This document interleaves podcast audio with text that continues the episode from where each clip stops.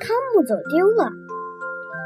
今天妈妈带我到百货商城买东西，她想给我买一条新裤子，就像我的朋友嘎比的裤子，裤子两边都有兜。大街上有好多人，他们总是一路小跑，来去匆匆。在商店门口，妈妈告诉我，千万不要乱跑，让我一直跟在她的身旁。走进商店。人真多啊！悠扬的乐曲声不时传来，售货员阿姨正在介绍商品。妈妈对我说：“她的钱不多，不能花费太大。”当妈妈给自己挑选衣服的时候，我就看着自己周围。哎呀，我看到我要买的裤子了！快来，妈妈，我给你看我要的裤子，这正是我想要的。我转过身。想问妈妈，是不是也觉得我挑的裤子很漂亮？咦，怎么是位阿姨？我认错人了，她不是我的妈妈。我的心开始砰砰乱跳，我撒开腿拼命地跑，得赶快找到妈妈。我看到妈妈的红大衣了，嘿，我追上妈妈了。我刚才真的很害怕，但是她也不是妈妈，还是一位阿姨。穿着和妈妈一样的红大衣，那妈妈去哪儿了？我在商店里的过道乱跑，可是他们都穿着一样的红色大衣。妈妈，我要妈妈！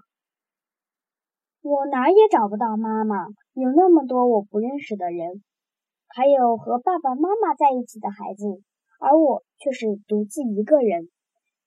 我害怕再也见不到妈妈了，我会变成什么样？我走丢了，我找不到家了。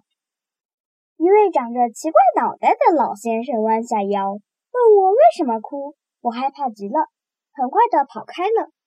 我记得爸爸对我说过，如果你走丢了，千万不要出商店，而要去找收银台的阿姨。